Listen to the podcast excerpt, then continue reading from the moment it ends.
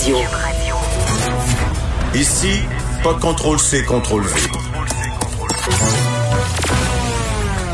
On laisse les autres se copier entre eux. Vous écoutez Vincent Dessureau. Ben hier, évidemment, lors du point de presse euh, de François Legault, plusieurs régions qui passaient du rouge au orange étaient, euh, ben, c'était une belle journée, une journée de bonnes nouvelles et de nouvelles possibilités, les restaurants qui ouvrent. Évidemment, euh, rouge à orange, il y a une bonne différence, mais orange à jaune aussi. Et là, présentement, le code de couleur au Québec, il n'y a plus vraiment de code de couleur. C'est orange ou rouge. On est comme ça, mur à mur. Alors, pour les régions, comme la région de Québec, je veux dire Appalaches, qui a eu un changement de couleur hier, ils étaient très contents. Mais pour les régions orange, il y a pratiquement plus de cas là, depuis euh, plusieurs jours. C'est le cas, euh, si on regarde, j'ai les chiffres ici, Côte-Nord, un seul nouveau cas dans les 24 dernières heures. Bas-Saint-Laurent, un seul nouveau cas. Euh, on a la Gaspésie, un seul nouveau cas. Je veux dire Appalaches, bon, qui viennent de passer, mais donc un seul cas, effectivement, aujourd'hui. donc, à plusieurs endroits, la COVID, il y en a plus depuis maintenant un certain temps. Et on demande pourquoi ne pas varier les codes de couleur plutôt que de faire unilatéralement du orange quand ça va mieux, puis du rouge quand ça va mal. Euh, c'est la demande d'ailleurs du euh, Parti québécois qui réclame le retour du système d'alerte régionale un peu plus ventilé là, par région. Euh, c'est le cas d'ailleurs pour, ben, je vous le disais, là, les chiffres de la, de la région de la Gaspésie, entre autres. Pour en parler, on rejoint tout de suite le député des Îles-de-la-Madeleine et porte-parole du Parti québécois en matière de santé, Joël Arsenault, qui est en ligne. Monsieur Arsenault, bonjour. Oui, bonjour. Euh, donc, évidemment, dans certaines régions, euh, on, aurait souhaité passer de zone orange en zone jaune, mais vous comprenez que c'est ça, cette, cette couleur-là, on a l'impression qu'elle n'existe plus. Oui, ben exactement. Et pourtant, il y a deux semaines, en interpellation à l'Assemblée nationale, lorsqu'on faisait le bilan de la pandémie, le ministre Dubé nous disait on, a mis des choses en place, et des choses dont on est très fier. Par exemple, le système d'alerte de couleur régionale. Et, là, moi, je lui ai dit, mais pourquoi l'avoir mis au rencard? Quand allez-vous le remettre euh, en vigueur? Puis il dit, ben, euh, faites preuve de patience. Euh, il n'est pas disparu complètement, mais là, il faut attendre de voir les choses s'améliorer. Moi, je pense que les choses se sont améliorées considérablement. Aux Îles-de-la-Madeleine, depuis deux mois, il n'y a aucun cas. Les gens s'impatientent, évidemment, parce que la situation est bien meilleure qu'avant les fêtes, alors que les règles étaient beaucoup moins strictes avant les fêtes, bien entendu. Est-ce que quand même, je vais faire la, comparaison en Floride, lorsqu'ils ont un ouragan, on placarde les vitres, mais là, si euh, il fait beau, soleil, mais qu'il y a un autre ouragan qui se prépare, on est peut-être mieux de pas les enlever entre les deux. Est-ce que l'histoire des variants, là, ça vous inquiète pas au point de dire, bon, on peut rester barricadé un peu, étant donné qu'on n'est pas à l'abri d'une éclosion qui, en quelque, on l'a vu en France, dans le nord de la France, à certains endroits, ça peut quand même partir vite avec les variants, euh, bon, les Britanniques, Sud-Africains ou Brésiliens? Ben, moi, je vous dirais qu'il n'y a pas de variant québécois. Euh, le variant, les différents variants que vous avez nommés, là, ils sont présents en Ontario. Et pourtant, on a remis en place ce système de palier d'alerte régional. Ben, ils sont à 1000 cas par jour euh, aussi en Ontario. Ça va quand même, ça a moins baissé en Ontario. Hein. Oui, mais, mais c'est ça. Ils ont, ils ont une situation générale qui, qui, qui peut être comparable, peut-être un peu meilleure, mais il faut comparer région par région. C'est le principe même des paliers de couleur. Et euh, même le directeur de la santé publique de notre région nous disait, les variants, oui, c'est un, un nouveau facteur, mais s'il n'y a pas de virus, il n'y a pas de variant.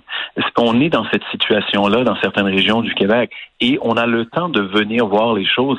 S'il faut resserrer euh, les mesures euh, suite à, des, à une, multiplication d'éclosions, on pourra le faire. Mais euh, si les mesures qui sont mises en place reposent strictement sur une crainte ou sur une sur la peur, nous on pense que la peur est mauvaise conseillère. On devrait se fier plutôt aux chiffres qu'on a et à l'épidémiologie des territoires. Mais donc pour vous, parce que zone orange à zone jaune, c'est quand même beaucoup de choses qui, qui ouvrent. Vous seriez à l'aise avec le fait qu'on peut se retrouver en Gaspésie, euh, au Bas-Saint-Laurent, dans un bar bondé là, ou un club euh, euh, à danser, tout le monde rapproché, il n'y aurait pas de problème selon vous là? c'est pas du tout les règles qui étaient qui étaient permises. Ça c'est la zone, c'est ça, c'est que même en zone verte on n'est plus là, Donc ça, ça, ça veut pas dire qu'on ouvre tout ça. Non, parce que on sait que la normalité qu'on souhaite, le, c'est pas celle qu'on a connue avant la pandémie. Ça, ça c'est clair. Mais si vous demandez à des gens, par exemple, des tenanciers de bar, puisque vous le mentionnez, qui avaient mis en place toute une série de mesures de distanciation, qui avaient réduit la capacité du bar, qui contrôlaient les entrées, qui exigeaient que tout le monde soit assis, pas plus que quatre par table et tout ça, et qui n'ont vu aucune éclosion, mais du jour au lendemain, leur fermeture imposée, ils se disent, mais mais pourquoi? Euh, nous suivions les mesures, rien ne s'est passé, euh, ça fonctionnait. Pourquoi changer une formule gagnante euh, si elle a fonctionné à l'automne Pourquoi elle fonctionnerait pas maintenant? Euh, le couvre-feu, évidemment, les paliers ont été faits avant euh, qu'existe le couvre-feu au Québec. On comprend que là, passer en orange, euh, c'est bon, vous avez le couvre-feu un peu plus tard, à 9h30 au lieu de 8h. Un couvre-feu en zone jaune, est-ce que vous l'imaginez ou est-ce qu'on devrait repousser l'heure encore ou carrément qu'il n'y en ait pas du tout? Mais ben, en fait, moi, quand on a annoncé le couvre-feu, on l'a annoncé sous l'angle d'une mesure d'électrochoc un électrochoc nécessaire parce que toutes les mesures qui étaient imposées en zone rouge étaient atteintes et il fallait quelque chose de supplémentaire. Alors c'est comme ça que nous, on a compris l'imposition d'un couvre-feu pour une période limitée, un traitement choc, et puis ensuite on allait revenir éventuellement, pensait-on, au niveau rouge, les choses s'améliorant au niveau orange, jaune et vert. Et là, euh, ben, ce qu'on voit, c'est qu'à l'usage, le gouvernement trouve que c'est assez confortable d'avoir un, un, couvre-feu. Et là, plutôt que l'enlever, modifie les heures.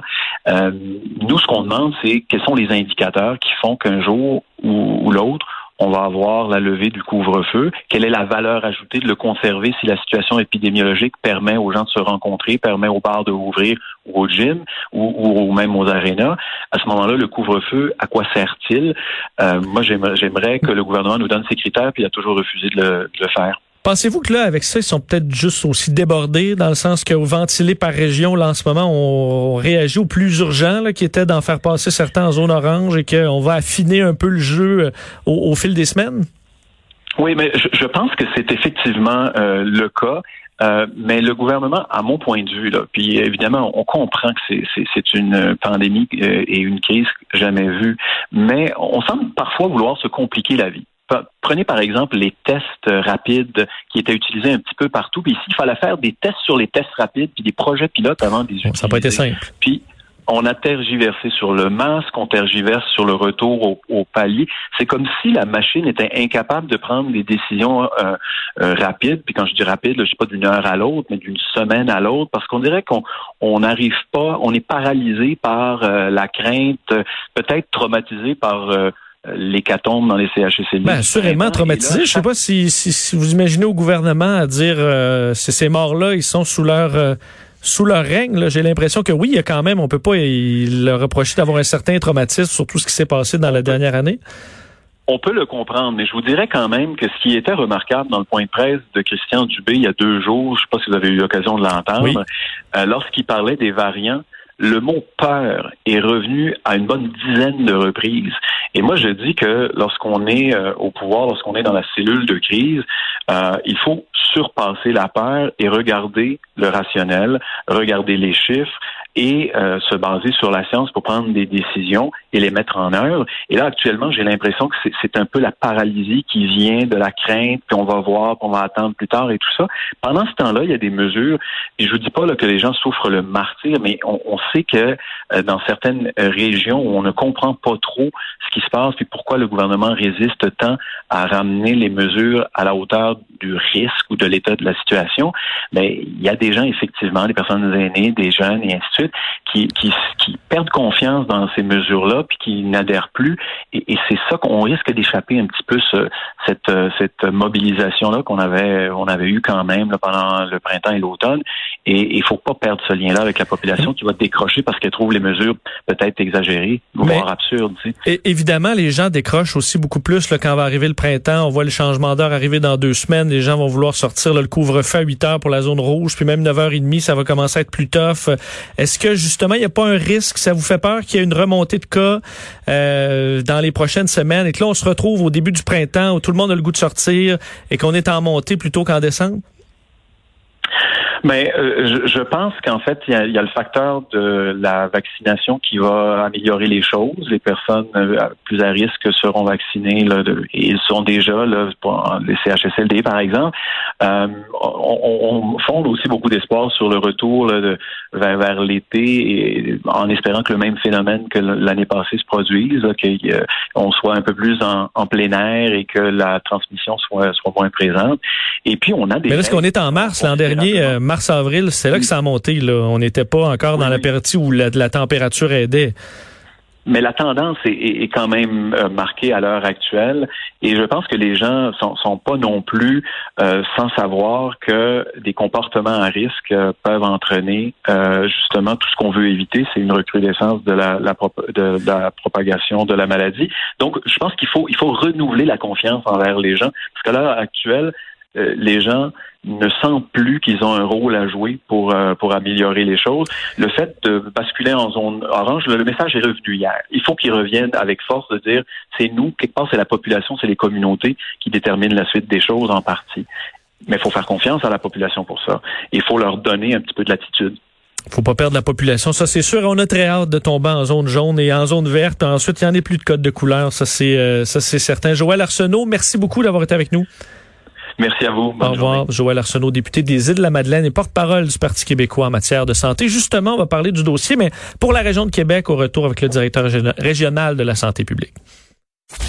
Vincent Dessureau,